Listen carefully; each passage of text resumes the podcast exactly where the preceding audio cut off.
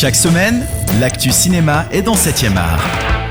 Salut les cinéphiles, bonjour à tous et bienvenue à Locarno. Ce soir sur la Piazza Grande, le réalisateur Todd Haynes recevra un pardo d'honneur pour euh, récompenser sa carrière. Mais seront également présents Vanessa Paradis et Vincent McCain pour présenter en avant-première mondiale le film Chien de Samuel Benchetrit qui adapte son propre roman. Chien raconte l'histoire de Jacques, un éternel soumis autant dans la société qu'à son travail ou bien dans son couple également. Après s'être fait mettre dehors par sa femme, Jacques décide d'aller dans une animalerie pour acheter un chien.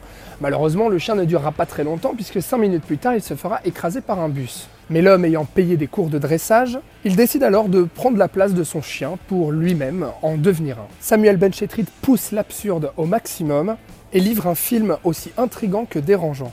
Malheureusement, l'idée de base prometteuse et le très bon jeu de Vincent McCain euh, n'arriveront pas à relever le niveau du film. Chien installe le malaise, jusqu'à atteindre une violence gratuite dans la dernière partie, et se révèle au final assez vain et bien plus énervant qu'intéressant. Hier soir sur la Piazza Grande, on a également eu l'occasion de voir en séance de minuit What Happened to Monday, un film de science-fiction de Tommy Vircola, où dans un futur proche où les ressources alimentaires venaient à manquer, la politique de l'enfant unique devait s'installer aux États-Unis, Noumi Rapace incarne sept sœurs qui se prénomment chacune par les jours de la semaine et qui se partagent justement leur sortie en ville en fonction de leur prénom et du jour de la semaine. Même si la mise en place est assez convenue, eh bien le film prend une tournure assez trash, avec une action intense, a réussi à tenir en haleine les festivaliers de Locarno.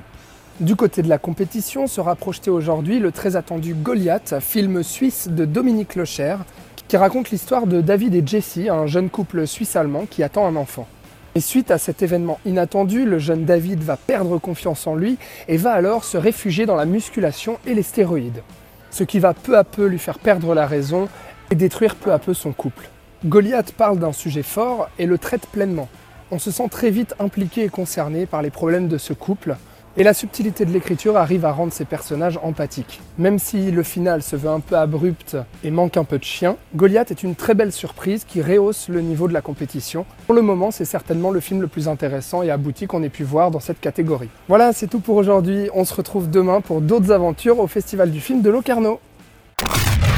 7e art, toute l'actu cinéma sur cette radio.